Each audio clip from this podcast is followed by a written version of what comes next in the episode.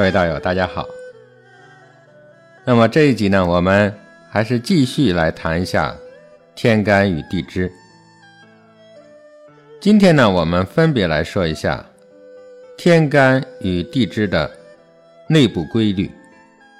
啊，我们还是先从天干说起。那么天干呢，它有四种常见的规律，分别是。生、克、合、化。我们先来说说这第一种规律，就是生。所谓的生，就是天干相生。哎，这个很简单，因为我们以前学习过五行相生。那么，天干相生其实就是天干的五行相生的规则。那么所谓生啊，就是帮助、给予、付出的意思。关于十天干分别的五行，我们在上一集当中已经给大家探讨过了。那么这里再来理解天干相生，就容易很多了。根据它们分别的五行属性，我们就可以知道啊，木生火，所以甲乙木。生丙丁火，火生土，那么丙丁火生戊己土，土生金，戊己土生庚辛金，金生水，庚辛金生壬癸水，那么水生木，壬癸水生甲乙木。那么我们再来说第二种规律呢，就是克。所谓的克，就是天干相克。那么这个也很简单啊，也和上一个规则是一样的，只是它们是相反的。克就是损害、破坏、克制的意思。我们依然是根据天干五行。来进行找规律，它们分别是，木克土，甲乙木克戊己土，土克水，戊己土克壬癸水，水克火，壬癸水克丙丁火，火克金，丙丁火克庚辛金。金克木，那么庚辛金克甲乙木。接下来呢，我们再说说第三种规律，就是合化。合与化比较特别，哎，合是化的前提，化是合的结果，所以我们呢要放在一起来说。所谓的和，就是和谐、和好、合作，啊，有共同的目标，心和的意思。化指的就是化解，哎，调和，相互利益的中心点、平衡点、合情合理点。我们首先呢，先把天干合化。说一下，然后呢，再来解释为什么天干合化也叫天干相合，也就是天干五合。因为十个天干啊，两两相合，因此叫天干五合。它们分别是甲己合化土，乙庚合化金，丙辛。合化水，丁壬合化木，戊癸合化火。哎，这是什么原理呢？比方说，咱们说第一个，甲木与己土本来是五行相克的关系，那么走到一起呢，为何又合化成土了呢？呵呵，这个问题啊，我也研究了很久。因为关于他们的这个原理啊，说法不一。但是啊，我认为合乎逻辑的，就是关于河图的说法。记得我们在河图数理当中就学习过天干交合之数，哎，不知道大家还记得吗？一六共宗，二七同道，三八为朋，四九为友，五十同途。为什么他们两两组合呢？这是因为我们学习过的万物生成之数，天一生水，地六成之。第二生火，天七成之；天三生木，地八成之；地四生金，天九成之；天五生土，地十成之。我们知道了这个，然后上集当中又学习了天干它的序列，我们就会发现啊，一六共宗排在第一位的甲。与排在第六位的己，它们是相合的，所以叫甲己合。其他的以此类推，我们就很好明白这个原理了。二七同道是一庚合，三八为朋是丙辛合，四九为友是丁壬合，五十同途是戊癸合。啊，这就是它的原理。当然了，关于这个原理啊，还有其他很多种的说法啊。比方说，有嫁妹救哥说啊，因为庚金克甲木嘛，所以作为哥哥的甲把妹妹乙啊，因为甲乙同属木，他们是亲戚，哈哈，相当于一家人，把妹妹乙嫁给了庚金，所以呢，乙庚合。因此，庚就不再来克甲木了。哎，这个说法呀，反正我是不赞成的。我认为是站不住脚的。哎，原因很简单，大道无情，运行日月。天干是天文，它是天道啊，天道怎么会有这样的私情呢？还谈婚论嫁，哈哈，显然不合理。还有一种说法。说河图变体五十亿位说，还有二十八星宿主气说，还有岁首月干所生说，还有从龙而化说，还有用数正反说等等吧。我觉得呢，要么都是说的河图的原理，要么呢就是理解的角度不一样。所以我认为，从周易数数学的角度。或者说，从天文的角度来说，天干相合的原理是河图的原理。那么这一点呢，比较贴切，因为连太极图的原理都源于河图洛书，那么何况是天干呢？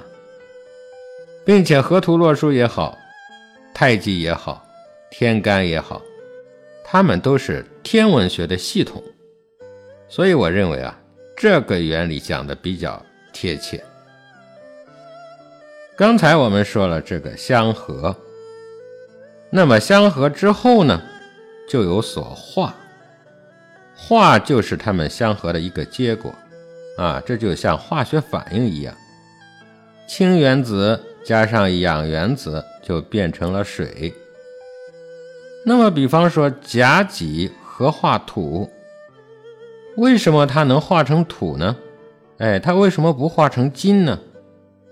那么在《黄帝内经·素问篇》上就有记载，他说啊：“甲己之岁，土运统治；乙庚之岁，金运统治；丙辛之岁，水运统治；丁壬之岁，木运统治；戊癸之岁。”火运统治，啊，因此啊，因为它们相合的时运的关系，所以甲己合化土，乙庚合化金，丙辛合化水，丁壬合化木，戊癸和化火，这是跟他们相合的时运有关系的。好了，以上讲了天干的规律，接下来呢，我们再来讲一讲地支的规律。地支的规律和天干是一样的，也具备了刚才所说的四大规律，就是生、克、合、化。那么我们呢，还是依次来说一下。首先说一下地支相生，哎，这个好理解。我们还是按照它们分别的五行，就可以知道，寅卯木生。四无火，四无火生辰戌丑未土，辰戌丑未土生申酉金，申酉金生亥子水，亥子水生寅卯木啊。以上呢，这是地支相生。那么地支相克呢？这个也好理解。我们按照它的五行就可以知道，寅卯木克辰戌丑未土，辰戌丑未土克亥子水，亥子水克巳午火，巳午火克申酉金，申酉金克寅卯木。哎，以上这两个规律啊都非常简单。我这里呢就不跟大家多讲了。然后第三个，我们来说说地支的合化。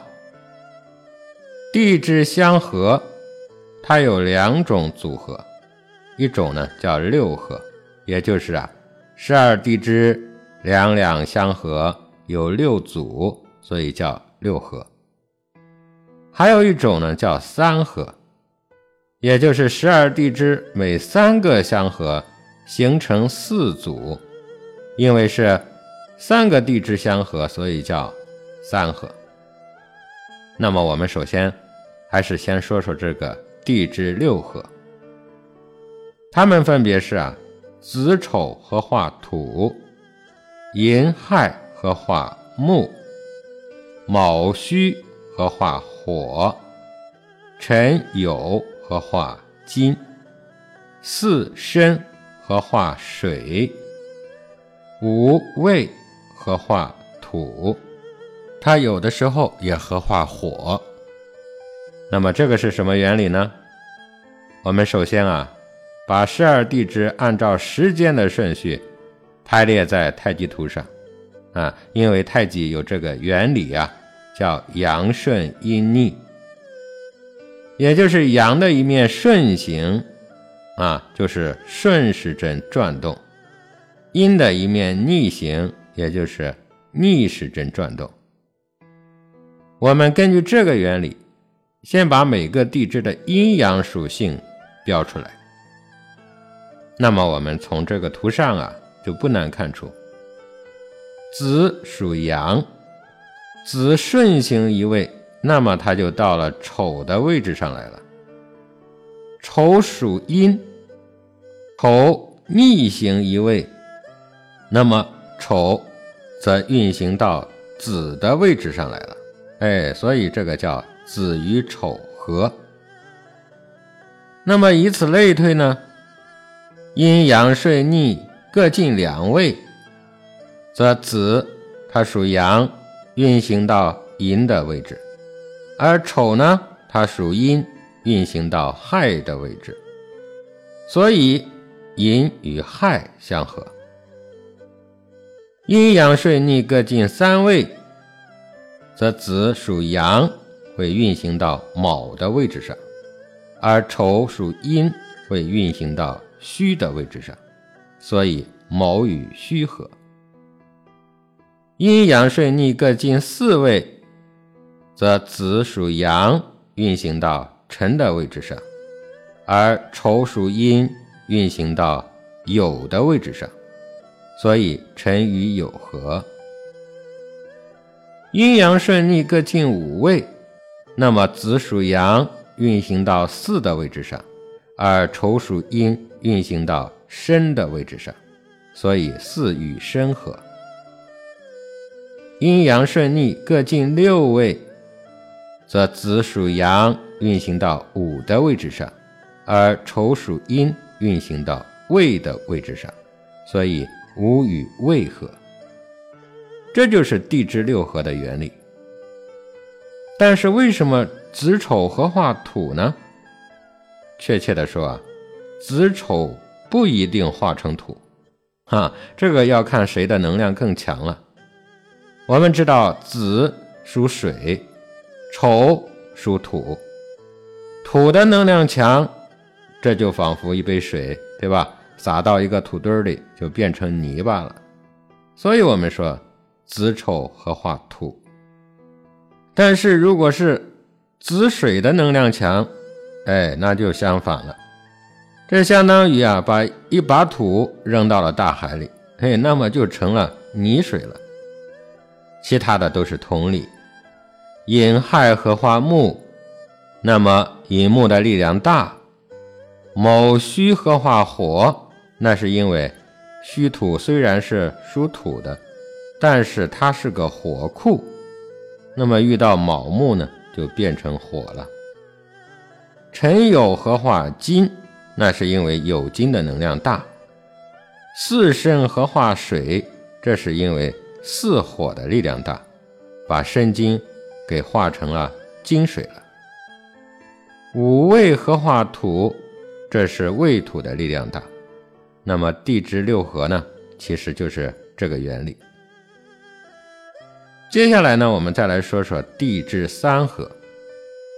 那么它们分别是：申子辰合化水局，亥卯未合化木局，寅午戌合化火局，巳酉丑合化金局。我们要明白三合的原理啊，首先得来学习一下。十二长生，什么是十二长生呢？我们来看一下下面这个图。十二长生就是万物从生到死的十二种态势，那么分别为长生、沐浴、冠带、临官、地旺、衰、病、死。木、绝、胎、养，哎，长生就是事物刚刚的产生的时候。沐浴，这就仿佛婴儿降生之后啊，要洗去污垢，它指的是新事物初登台啊，很不完善。冠带就是仿佛从小儿到了青年。可以穿衣戴帽了，指的是新事物也进入了华秀的阶段。临官又称之为叫进禄，啊，福禄的禄。这仿佛人长大以后啊，可以出仕做官了，哎，或者是可以挣钱养家了。它指的是新事物已经成熟，啊，他的地位也日益巩固。地旺，这就仿佛人到了壮年，身体和智力都到了鼎盛的阶段，最能全面发挥一个人的作用。所以它指的是新事物已经完善了。然而呢，旺极必衰，哎，无论是人还是事情，到了鼎盛的阶段，也同时播下了衰败的种子。啊，那么下一个阶段自然就是衰，这是一个质的变化期。人至此感到气衰神弱，力不从心。那么新事物至此呢，已经成了旧事物了，该面临其他新事物的挑战了。下一个状态呢，就是病，啊，这就仿佛人逐渐的衰老。便要百病丛生，它指的是旧事物千疮百孔。再下一个呢是死，这就仿佛人衰老之后啊，既之就是肉体的死亡。然后呢是木，这指的是啊旧事物死亡之后，遗迹被送进了博物馆啊，被收入了仓库啊，所以死也叫库，而它的下一个状态呢，也叫木。再往下呢，就是绝，啊，又被称之为叫受气或者叫胞，细胞的胞。这就仿佛人在未受孕之前，母亲腹中空空荡荡，啊，指的是万物未生之前，无形无相。再往下呢，就是胎，啊，也就是受胎，这就仿佛人受孕了。哎，指的是万物在地中萌芽的状态。再下一个呢，就是养，哎呀，这就成型了，仿佛人在母腹当中已经成型。它指的是万物在地中已经成型。我们现在看这个图呢，就是说的十天干在不同的时期，它所呈现出来的十二种态势。啊，比方说甲，它就是长生在亥，沐浴在子，冠带在丑，临官在寅，地旺在卯，衰在辰，病在巳，死在午，木在未，绝在申，胎在酉，养在戌。这就是叙述了甲，他从生到死的十二个状态。那么所谓的三合局，指的就是十天干当中阳干的生、旺、木三者组合成局。啊，这个要抛出五行属土的阳干，因为土是化生万物的，所以不在此列。那么剩下的，我们看阳水，也就是壬水，它长生于申，旺于子，木于辰，故申子辰和水局。阳木甲，它长生于亥，旺于卯，木于未，所以呢，亥卯未和木局。阳火。是丙，它呢长生于寅，旺于午，木于戌，所以呢寅午戌和火局。阳金就是庚，它长生于巳，旺于酉，木于丑，所以呢巳酉丑和金局啊。以上呢这就是地支的六合与三合。啊，这是地支的合化规律。除了地支与天干相同，它有以上的生克合化四种规律之外，它还特有另外四种规律，就是冲、刑、害、破。啊，我们也分别给大家说一下。首先，我们先来说说这个冲。冲就是相冲，啊，也叫地支六冲。因为十二地支两两相冲，一共是六组，所以叫地支六冲。也就是啊，子午相冲，丑未相冲，寅申相冲，卯酉相冲，辰戌相冲，巳亥相冲。所谓冲，就是冲动、冲散、变动、分离的意思。啊，其实从图上啊，我们就能看出它的原理。这其实就是十二地支在地理上相互冲突。哎，比方说子在正北，午在正南，啊，正好是相对。对。就是对立啊，在这里呢就叫相冲，就是这么简单啊，也比较好记。大家记住相互对立的两个地支就叫相冲就可以了。以上呢都比较常用啊，我就详细的给大家讲了一下。那么在接下来的这剩下的几个规律啊，不大常用啊，或者说是在某种预测数里它会用到。那么在我们今天的基础课上呢，我就不一一详细的给大家介绍了，简单的呢，给大家有个概念就可以了。我们说说这个刑，刑，顾名思义就是刑法的意思。那么分别是啊，隐刑四，四刑申，申刑隐。未行丑，丑行戌，戌行未；子行卯，卯行子。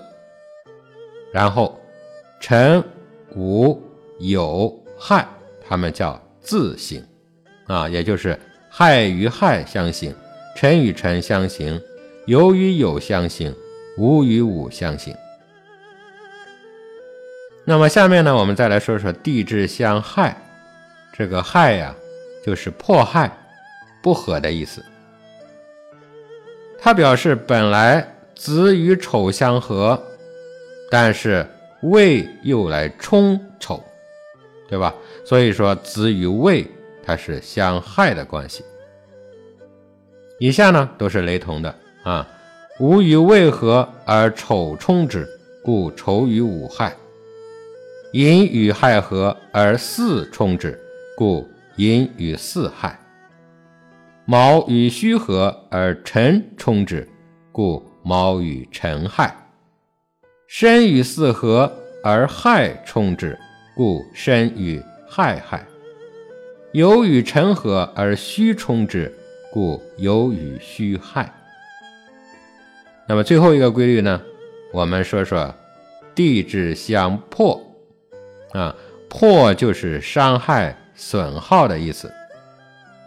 这就是表示啊，他们相互破坏，啊，有破坏、破产、捣乱、内部矛盾、冲突等等这些意思。地支相破，它指的是啊，子酉相破，卯午相破，辰丑相破。虚位相破，寅亥相破，巳申相破，啊，那么以上呢，我们就把天干地支的所有的规律都给大家介绍完了。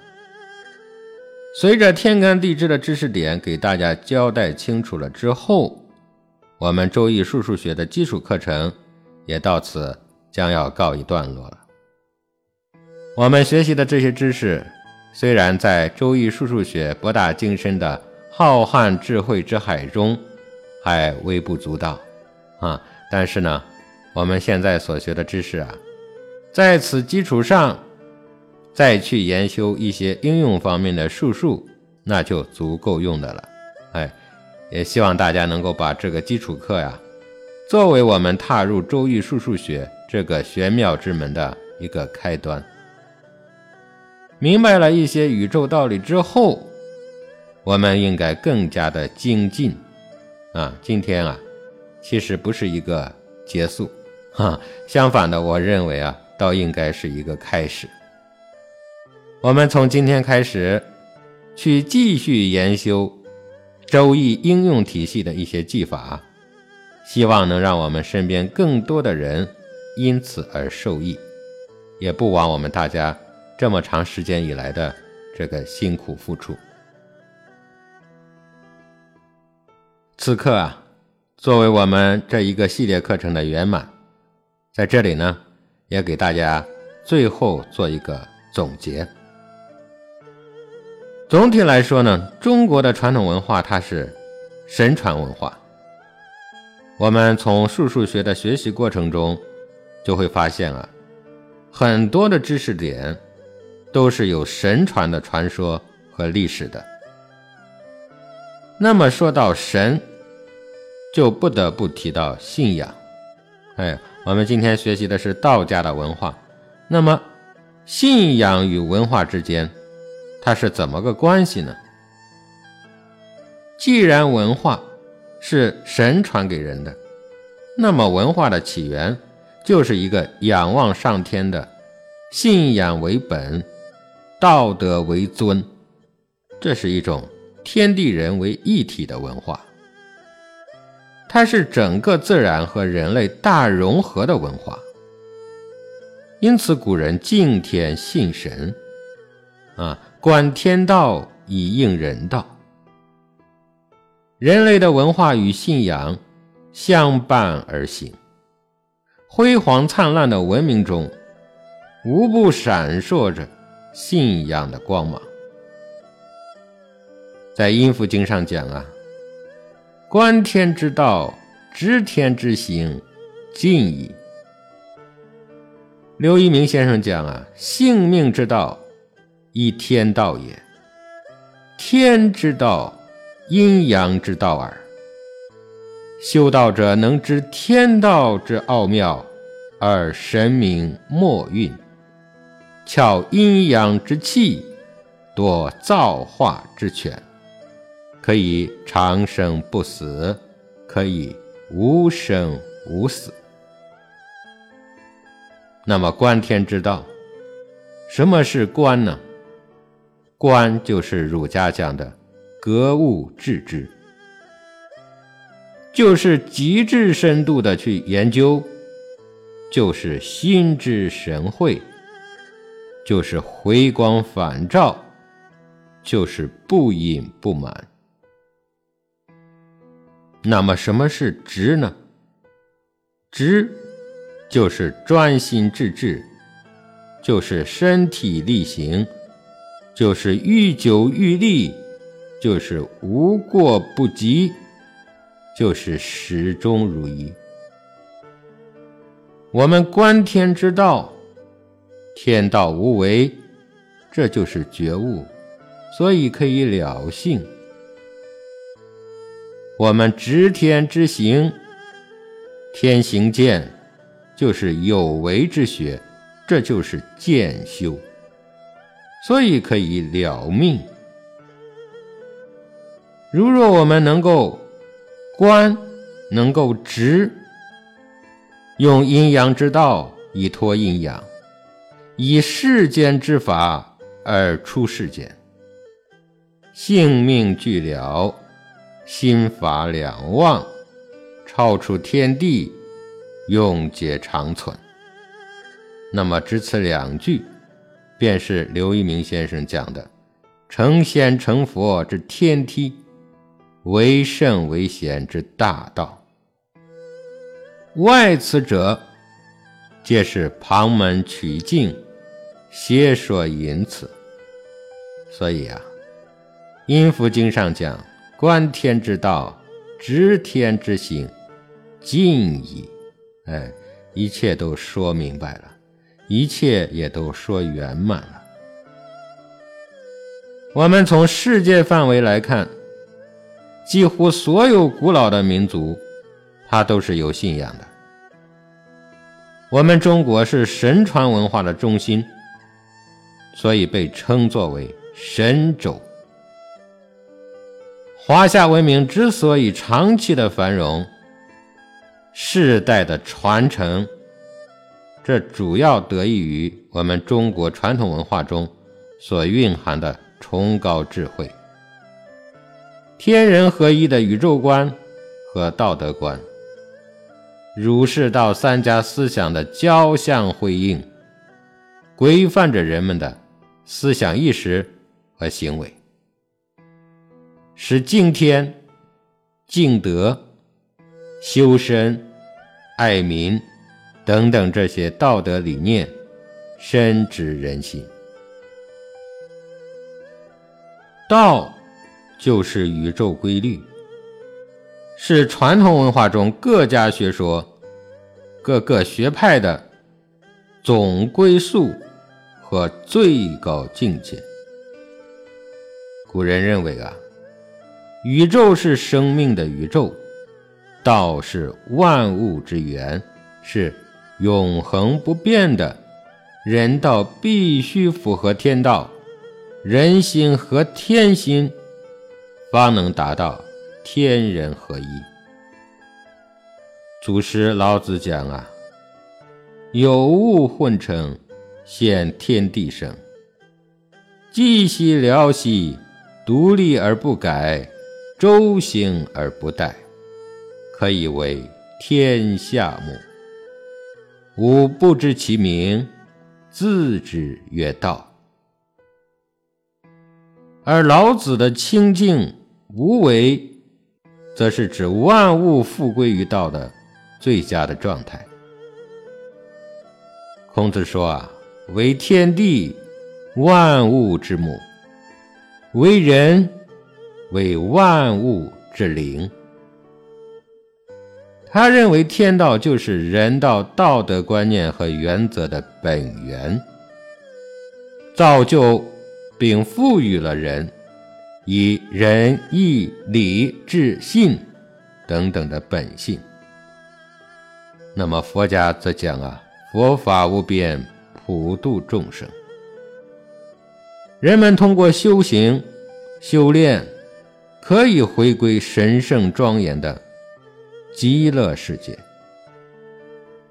所以，我们人不能离开信仰，否则呢，将找不到心灵的归宿，失去人生的意义和价值。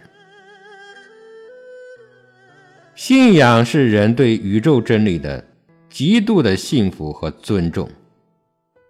并以之作为行动的准则，在任何时候、任何的环境当中，能够始终保持着坚定的信念。我们中国文化强调悟的过程，人在社会之中，如果被物质利益所迷惑，失去了信念层面上。悟的内容就会陷入迷茫的状态，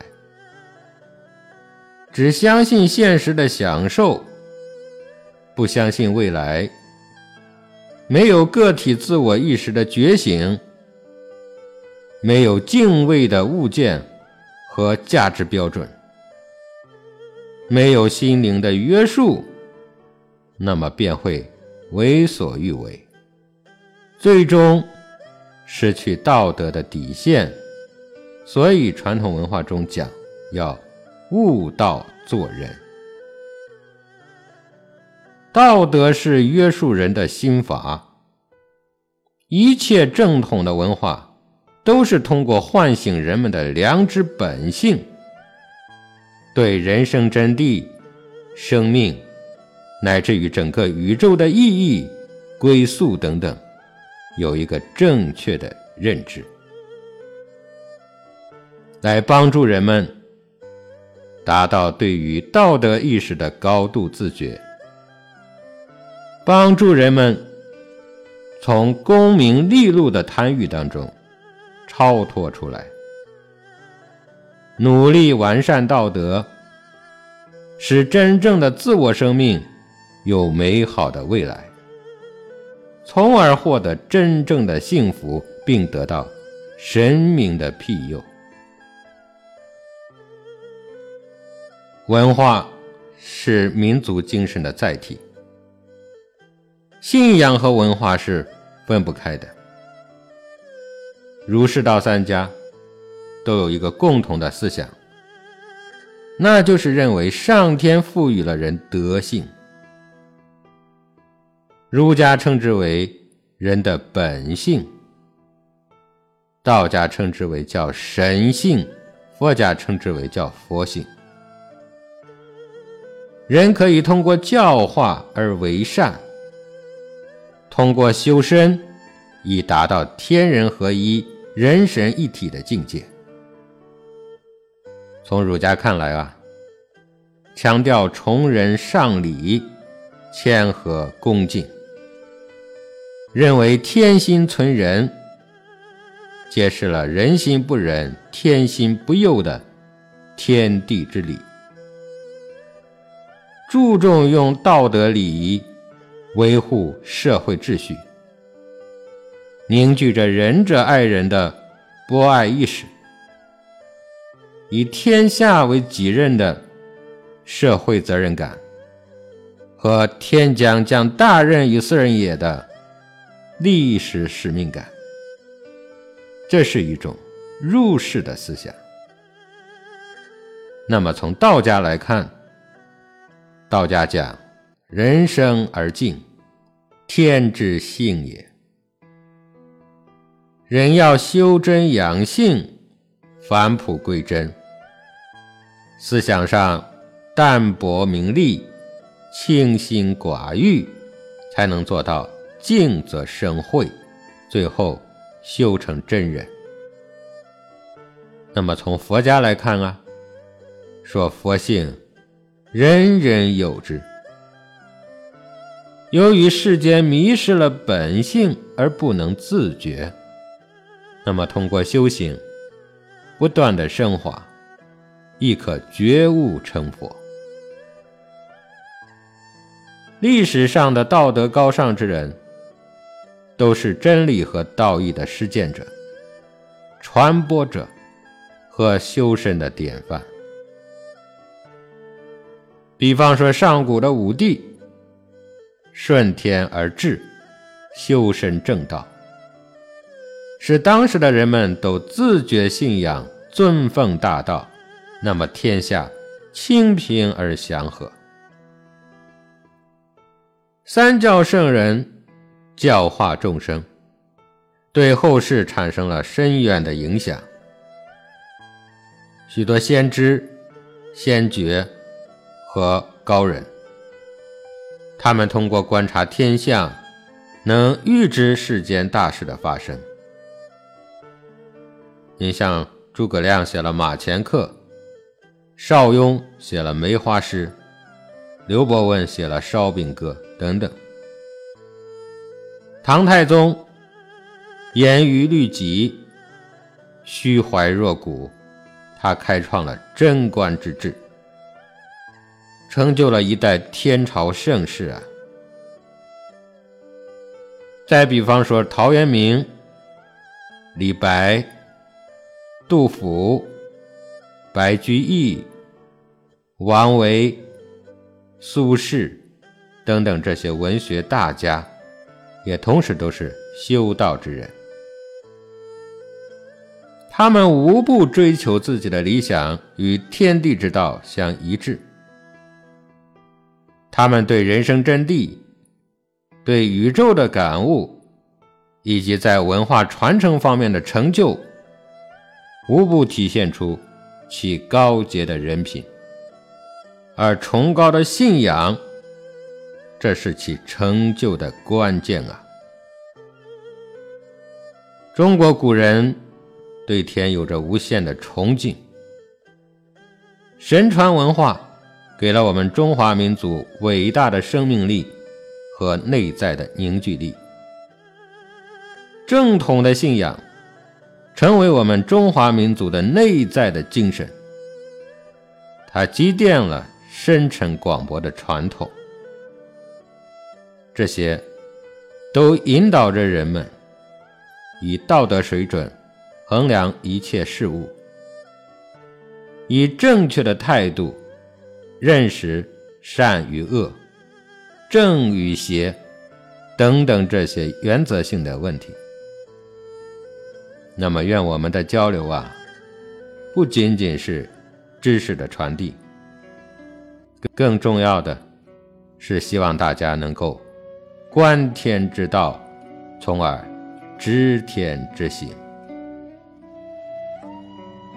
最后，真心的祝愿各位道友道业精进，身体安康，家庭和睦。随处吉祥。